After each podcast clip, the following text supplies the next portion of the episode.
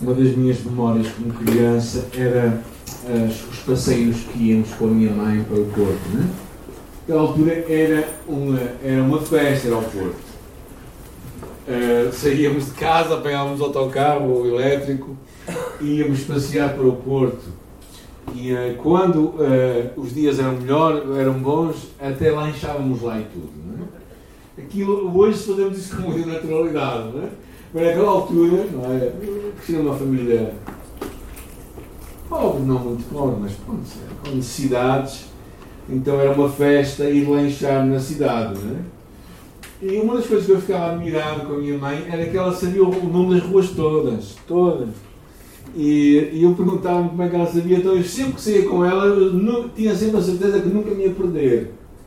Aquele sentido de segurança. É curioso que ainda aos 80 tal anos, quando ela estava viva, e de vez em quando eu tinha que levá-la lá para a cidade, e me perguntava, mãe, qual é que é esta rua, onde é que é? E ela sabia tudo. Então ela verdadeiramente era, era um descanso estar com ela porque eu sabia que ela não iria perder, não se iria perder, não é? E, e porquê é que eu falo disto? Porque a nossa relação com Deus é muito interessante. É esta relação também que às vezes nós ficamos preocupados com o que é que vai acontecer com a nossa vida, ficamos ansiosos, não é? E uma das coisas que nós podemos ter certeza em nosso coração é que Deus não nos vai deixar perder. E isso é muito bom. A passagem que hoje vamos ler é uma das passagens que, interessantes, mas já não falo dela há muito tempo, às vezes falamos, mas nunca tenho pregado há muitos, muitos anos. João capítulo 10 fala a história do bom pastor, uma parábola que Jesus contou. João capítulo 10, vamos ler de 1 até versículo 18, mais ou menos, e depois vamos apelar alguns versículos mais para o final. Em verdade, em verdade eu vos digo o que não entra pela porta no aprisco das ovelhas, mas só por outra parte, esse é ladrão e salteador. Aquele, porém, que entra pela porta, esse é o pastor das ovelhas. Para este porteiro abre, as ovelhas ouvem a sua voz, ele chama pelo nome as suas próprias ovelhas e as conduz para fora. E depois de fazer sair todas as que lhe pertencem, vai adiante delas. E elas o seguem, porque lhe reconhecem a voz mas de modo nenhum seguirão o estranho, antes fugirão dele, porque não conhecem a voz dos estranhos. Jesus propôs esta parábola, mas eles não compreenderam o sentido daquilo que ele falava. Jesus, pois, afirmou de novo: Em verdade, em verdade vos digo, eu sou a porta das ovelhas. Todos quantos vieram antes de mim são ladrões e salteadores, mas as ovelhas não lhes deram ouvidos. Eu sou a porta. Se alguém entrar por mim, será salvo. Entrará e sairá e achará pastagem. O ladrão vem somente para roubar, matar e destruir. Eu vim para que tenham vida e a tenham com abundância. Eu sou bom pastor. O bom pastor dá a vida pelas ovelhas. O assalariado, que não é pastor, a quem não pertencem as ovelhas, vê vir o lobo, abandona as ovelhas e foge. E então o lobo as arrebata e dispersa. O assalariado foge porque ele é assalariado e não tem cuidado com as ovelhas. Eu sou bom pastor. Conheço as minhas ovelhas e eles me conhecem a mim. Assim como o Pai me conhece, eu conheço o Pai e dou a minha vida pelas ovelhas. Ainda tenho outras ovelhas, não deste aprisco. A mim me convém conduzi-las. Elas ouvirão a minha voz, então haverá um só rebanho e um só pastor. Por isso, Pai me ama, porque eu dou a minha vida para reassumir. Ninguém a tira de mim, pelo contrário, e eu espontaneamente a dou. Tenho autoridade para entregar e também para reavê-la este mandato recebido do Pai. Deus nos possa falar pela Sua palavra. Algumas coisas antes de vermos as lições que Deus tem para nós, acerca deste ambiente em que Jesus falava esta história. Ser pastor no Médio Oriente não era vida fácil, como não é também nos nossos dias, na altura de Jesus, diferente. Ficavam fora, normalmente, desde o mês de março até novembro Alguns ainda ficavam no inverno mais rigoroso. Mas Jacó disse ao seu sogro: De dia consumido pelo calor e de noite pela geada. Era uma vida muito difícil. Vestiam-se com uma capa de pelo camelo, comiam, conseguiam levar consigo pão, queijo, azeitonas, passas, figos, tâmaras e normalmente passas também de uvas coisas que eram fáceis de carregar, que não pesavam muito e que alimentavam. Havia predadores nas montanhas, urso, ursos, chacais, às vezes hienas. E para poderem dormir, muitas vezes juntavam-se vários rebanhos, os pastores. E eh, durante a noite, principalmente no inverno, eles construíam apriscos que eram lugares onde as ovelhas ficavam aguardadas e revezavam-se para guardar. Nos invernos, eles juntavam as ovelhas todas e faziam uma escala. De manhã, quando saíam, eles simplesmente gritavam e as ovelhas conheciam a sua voz e o seguiam. Ah, quando no verão, para irem para mais cima, nas montanhas, os pastores improvisavam apriscos mais pequenos. E naquele aprisco procuravam que houvesse só uma porta. E como estavam sozinhos, eles deitavam-se na porta. Então todo o animal ou todo o inimigo tinha que passar por ali. E é muito interessante. Também às vezes havia pessoas que eram contratadas a Bíblia fala mercenário, mas não é o mercenário que nós pensamos às vezes, a ideia é do assalariado, a pessoa que era que recebia um dinheiro para cuidar daquelas ovelhas. Às vezes eram contratadas essas pessoas para cuidarem das ovelhas por causa do tempo que aquilo levava. Não é? A ovelha era um animal frágil. A ovelha é miúpe, tem problemas de visão e por isso facilmente se perde tem uma, um péssimo sentido de orientação. Eu sei que há pessoas que parecem mais ovelhas do que outras, porque se perdem Mas as ovelhas têm estas características, não é? Também são animais muito sensíveis. E uh, diz que quando elas se viram, quando elas caem e se viram ao contrário, e ficam com as patas para cima, elas não conseguem se desvirar. Então, se o pastor não está por perto, elas entram num numa ansiedade que normalmente leva-as à morte. As ovelhas têm uma marca na sua orelha, mostrando a quem pertencem. É neste ambiente que Jesus fala estas palavras. E é interessante, porque aqui ele é descrito como um bom pastor que dá a vida pelas suas ovelhas no livro de Hebreus, Jesus é descrito como o grande pastor que vive pelas suas ovelhas. Hebreus capítulo 13, versículo 20. E em 1 de Pedro, ele é escrito como o supremo pastor que voltará aquelas ovelhas. Então Cristo não somente foi e deu a vida, mas ele hoje vive pelas suas ovelhas e voltará para as suas ovelhas. Isto é uma imagem incrível. Se vocês forem ver, é curioso, é o tema de Salmo 22.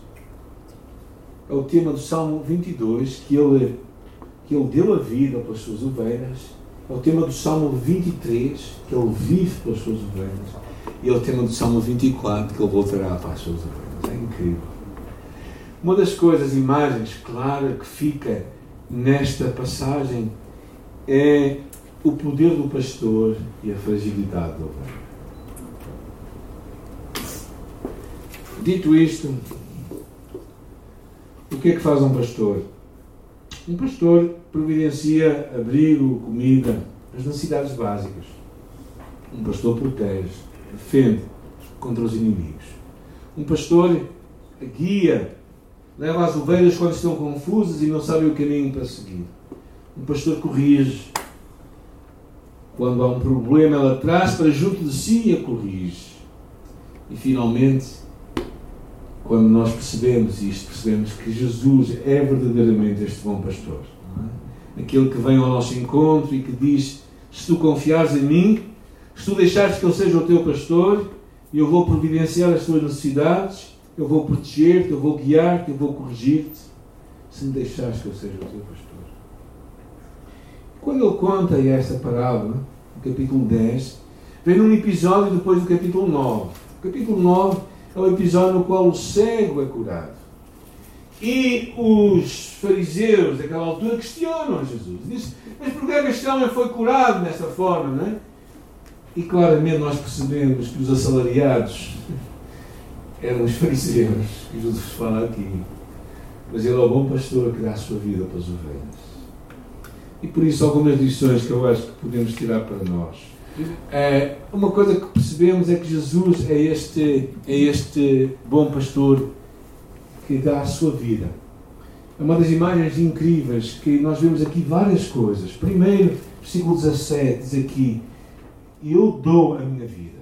Ele dá a vida. Ele não foi morto. Ele entregou-se. As pessoas não o mataram. Ele se entregou para ser morto. E ele, versículo 18, diz: Ninguém tira a minha vida, e eu a dou espontaneamente. E percebemos isso no versículo 11 e no versículo 15. Ele dá a vida. No versículo 15 ele diz: Eu dou a minha vida para as ovelhas. Então Cristo não foi morto. Cristo se entregou. Porquê? Voluntariamente. Porquê? Porque ele tinha, tinha em vista aqueles que haveria de salvar. Eu acho que a primeira grande lição é que tu e eu precisamos de amar este Cristo que deu a sua vida por nós. Amá-lo, lembrar, lembrar, lembrar as palavras do apóstolo Paulo quando ele diz o qual, falando de Jesus, me amou e se entregou a si por mim. Então, é muito importante nós ficarmos admirados e surpreendidos por esta entrega voluntária de Jesus. Deixar que isto possa mexer connosco. Esta entrega voluntária de Jesus que deu a sua vida por nós, que não, que não se privou de esforços para que o propósito de Deus seja cumprido. E ser discípulo de Jesus passa por deixarmos que esta mensagem do amor de Cristo possa entrar em nossa vida Vede com grande amor vos tem concedido o Pai. O amor de Cristo, diz o apóstolo Paulo em Romanos, nos, me constrange, ou seja, mexe comigo. Então, quando olhamos para esta parábola do bom pastor, a primeira grande lição, eu acho que é, a lição desta resposta de amor. Nós já falámos um pouco enquanto adorávamos a Deus. Amarmos o bom pastor que dá a sua vida por nós. Segunda lição seguirmos o bom pastor. Porque, diferentemente do que acontece em Portugal, no Médio Oriente, ainda hoje, o pastor vai à frente. Não vai atrás. Vai à frente. Há uma relação de confiança, de intimidade. Porquê é que as ovelhas seguem o pastor? Porque sabem que ele é o único que lhes dará segurança e alimento. Então eles sabem que, interessante o que é que diz o versículo 3: diz: As ovelhas ouvem a sua voz. Uma das coisas importantes é tu e eu aprendermos a ouvir a voz de Deus, ouvirmos Deus falar connosco. Ah, e isto é uma, é uma das coisas que cada vez mais nós precisamos de fazer. É? Há muitos ruídos à nossa volta. Não sei se falaram já ao telefone com alguém do outro lado que estava com muita gente à volta delas, com muitos barulhos. Já. Porquê que vocês, porquê que vocês falaram com a pessoa? No meio daquele barulho todo, vocês conheciam a voz dela. Tu e eu vivemos num mundo cheio de barulhos. Há muitas vozes à nossa volta. Muitas vozes de pessoas, de amigos, de trabalho, de, de uma sociedade que está afastada de Deus numa, num mundo que está verdadeiramente com outras vozes, com outros projetos de vida e nós precisamos de ouvir a voz de Deus. Uma das coisas também que percebemos aqui no versículo 3, diz aqui: as ovelhas ouvem a sua, a sua voz e ele chama pelo nome. Ah, psh, faz favor. Já, já tentaram chamar alguém que não sabe o nome? um bocado, um bocado triste. Oh, faz favor. É muito triste, não é? A pessoa o que é que pensa? E eu não sou importante para ela, não é? Ela não sabe o meu nome é porque não deve ser grande coisa. Não sei, pelo menos para ela não sou importante. Quando Jesus fala aqui, ele chama pelo nome, significa que ele nos conhece, sabe quem nós somos. Não é somente o nome. Quando eu falo do nome, eu falo de todo o conceito de quem nós somos. Então, quando nós percebemos que Cristo sabe quem nós somos, nossa história, de trás para frente, frente para trás, e Ele, quando fala connosco, não é que faz, faz, faz favor, não, Ele chama a ti o teu nome, porque Ele te conhece. Há uma relação de intimidade, de proximidade. O que percebemos no versículo 5, no versículo 4, eh, o que é que diz no, no final do versículo 4? Porquê é que as ovelhas o seguem? Reconhecem a sua voz.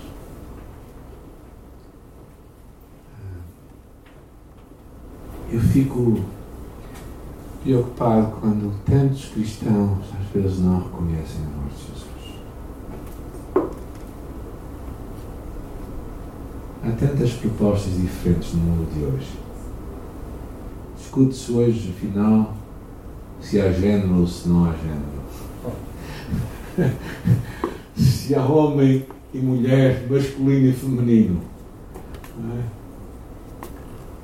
Há pessoas ainda a perguntar-se acerca disso. É? Pergunta-se hoje qual o valor da vida, se nós temos o direito de terminar com a vida de alguém que está em sofrimento.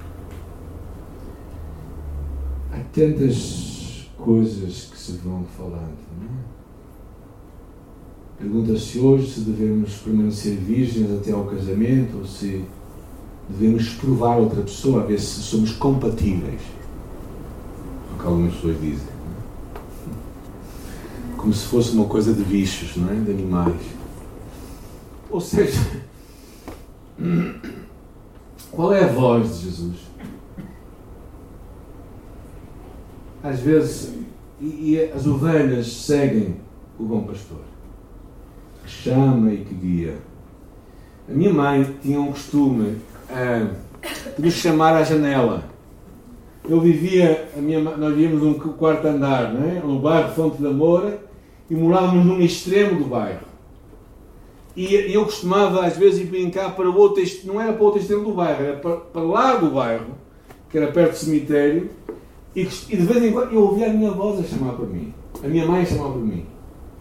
Imaginem, eu conhecia a voz dela e sabia quando ela chamava assim, era mau sinal. Com Cristo não é mau sinal, é bom sinal, nós ouvimos a sua voz. É? E eh, é interessante porque naquele episódio que eu vos falei, quando os rebanhos estavam juntos, eh, eu estive a ver na net, por acaso não baixei, é interessante como é que as ovelhas conhecem a voz do pastor, é? porque elas sabem. O meu, o meu avô tinha, tinha ovelhas e tinha e tinha vacas, e de, vez em quando nós íamos pastar com elas, não é?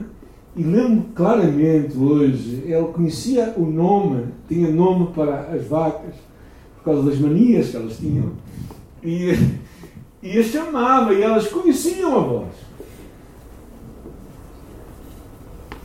E eu fico tão preocupado, tantas vezes nós não conseguimos ouvir a voz de Jesus porque os ruídos que estão à nossa volta são maiores. A importância de seguir o pastor é muito interessante, é segui-lo. Ou seja, é tu ires atrás dele, vês para onde é que ele vai. Não é ele ter que ir atrás de ti para te trazer, não. Tu vais atrás dele, porque tu percebes onde é que ele está e tu vais com ele. Se calhar seria importante tu e eu pararmos agora, congelarmos a nossa vida, agora por um momento, e fazermos esta pergunta: Estou a ouvir a Jesus? Falar comigo? Será que eu estou a conseguir ouvi-lo? Segunda pergunta: Será que eu estou a segui-lo? Ou será que eu estou à espera que ele venha atrás de mim com a vara e que me, e que me traga de volta para o lugar certo? É Jesus, o bom pastor, que dá a sua vida pelas ovelhas, propõe a ti e a mim que nós o sigamos. Porquê? Porque, porque a promessa vem logo a seguir. É? Versículo, versículo 9, 10, 9. Alguém pode ler? Eu sou a porta. Se alguém entrar por mim, salvar-se-á, entrará e sairá, e achará pastagem. A promessa da salvação, nós sermos salvos, porque Ele é a porta a porta que dá a entrada, de entrada para a salvação. Diz aqui, ele salvar-se-á, porta da salvação. Não há outra porta. Eu sou a porta se alguém entrar por mim. Salvar-se. É curioso como as pessoas conseguem ser tão cegas. Hoje de manhã, quando estávamos ali na rua, passa um vizinho nosso. E ele é muito engraçado, ele sempre gosta de, de falar connosco e dar uns piropos e tal. E ele vinha cá e vinha a descer e começámos a conversar. Foi muito interessante. E enquanto conversávamos, dizia ele assim: é, Não sei por carga d'água, vem com uma história de que, que foi um bispo anglicano que pediu ao Papa para fazer o último concílio e então para que houvesse só uma igreja e tal.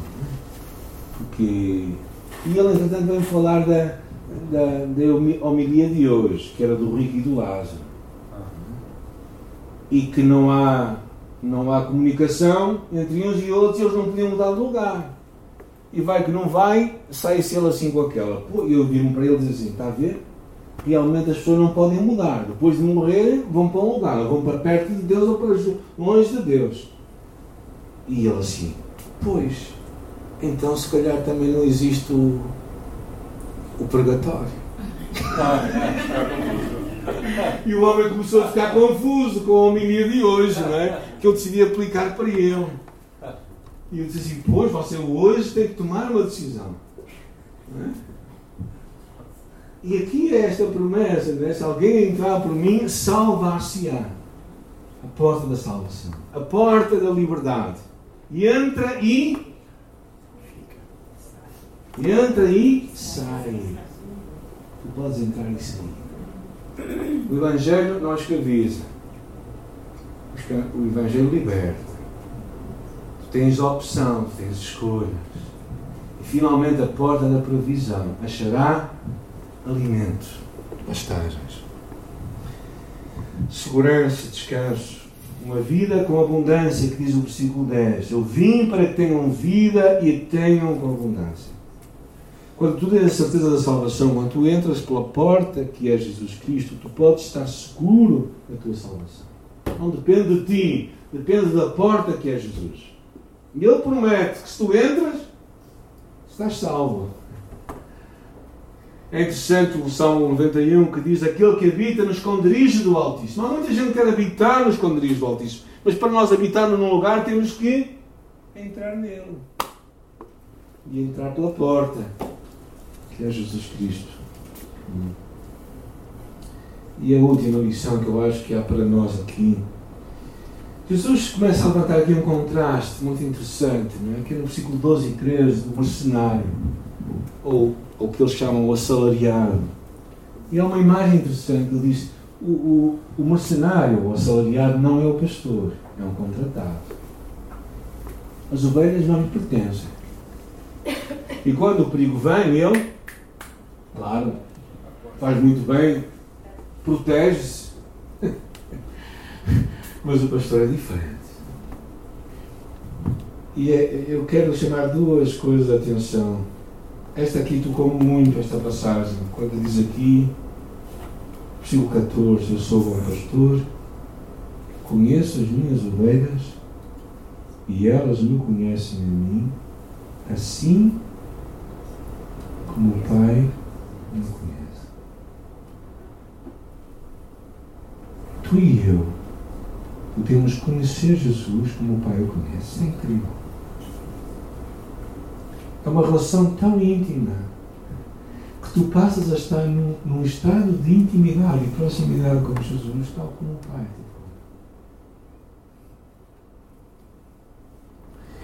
Então o que percebemos aqui é que este bom pastor vai à nossa frente para preparar, preparar alimento para nós, para cuidar de nós. E se houvesse dúvidas, ele no final, mais para a frente, ele volta ao tema porque a coisa fica aqui um bocadinho, aqui no meio, fica aqui um bocadinho tipo confuso, não é? Diz aqui o versículo 19 que houve uma discussão entre eles.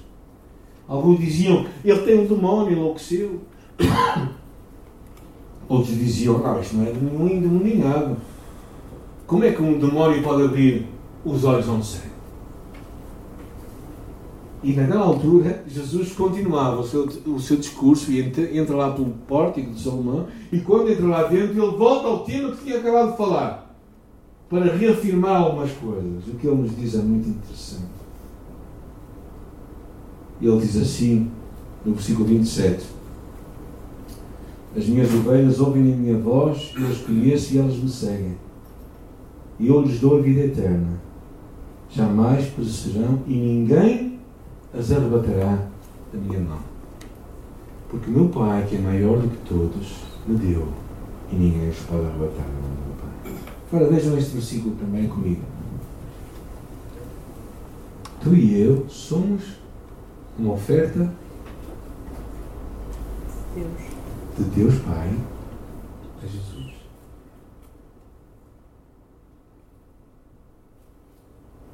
O meu Pai, mas deu.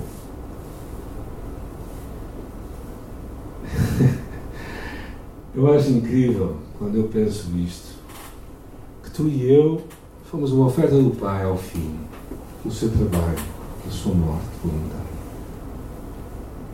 E ninguém as pode arrebatar morte. Ninguém. Tu estás plenamente seguro, aceite, protegido. Tu não tens que ter medo do amanhã, por mais incerto que ele pareça.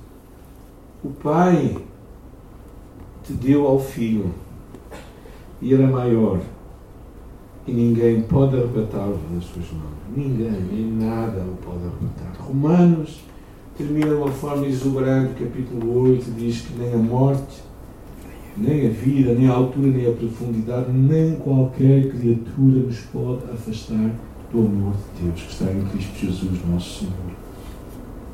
Eu te quero encorajar ouvir Jesus.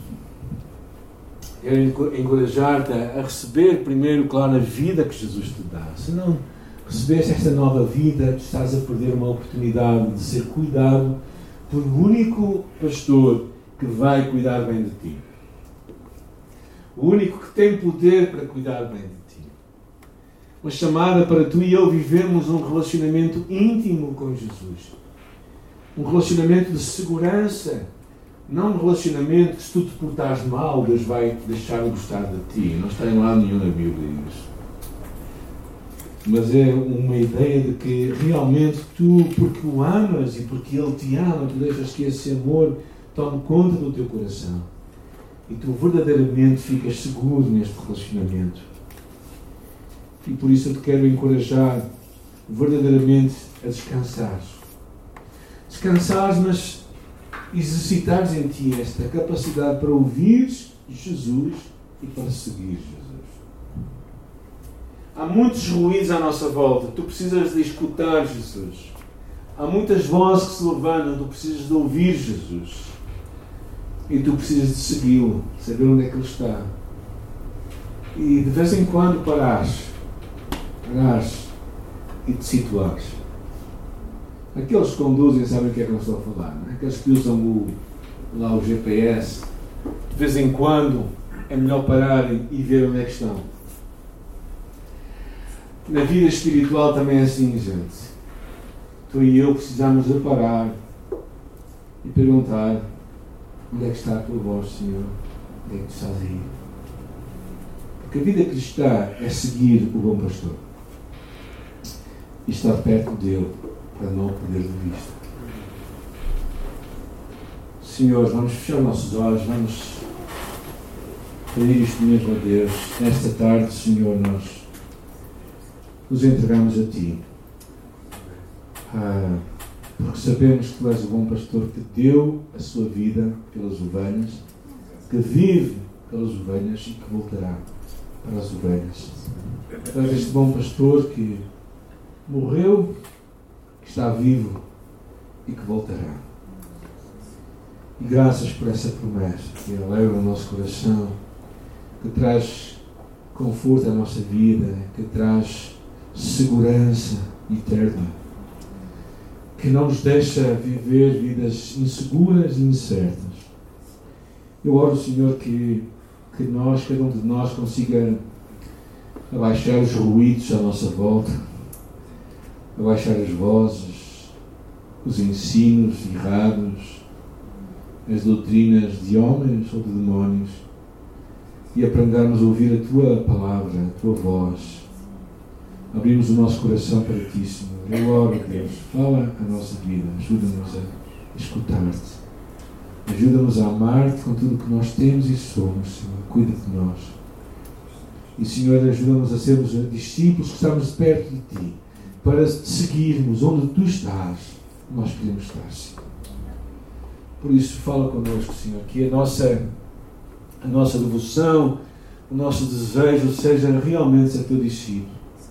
E que possamos, ao cantar esta música final, Senhor, em nosso coração, assumir publicamente também esta nossa fé em Ti, este nosso desejo, Senhor, que, não vamos olhar para trás, que não vamos ficar para trás, mas vamos seguir olhando para Jesus, nosso Salvador, por causa do Seu amor por nós, por causa da Sua dádiva por nós. E te louvamos pelas promessas, Pai, de que nós somos entregues pelo Pai ao Filho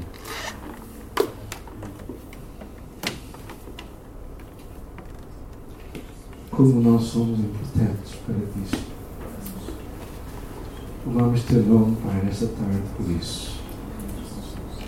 Louvamos teu nome e oramos que estas verdades sejam alimento para a nossa alma, Senhor, e nos ajuda a firmar os nossos pés neste Salvador, Jesus Cristo, o nosso pastor. Amém.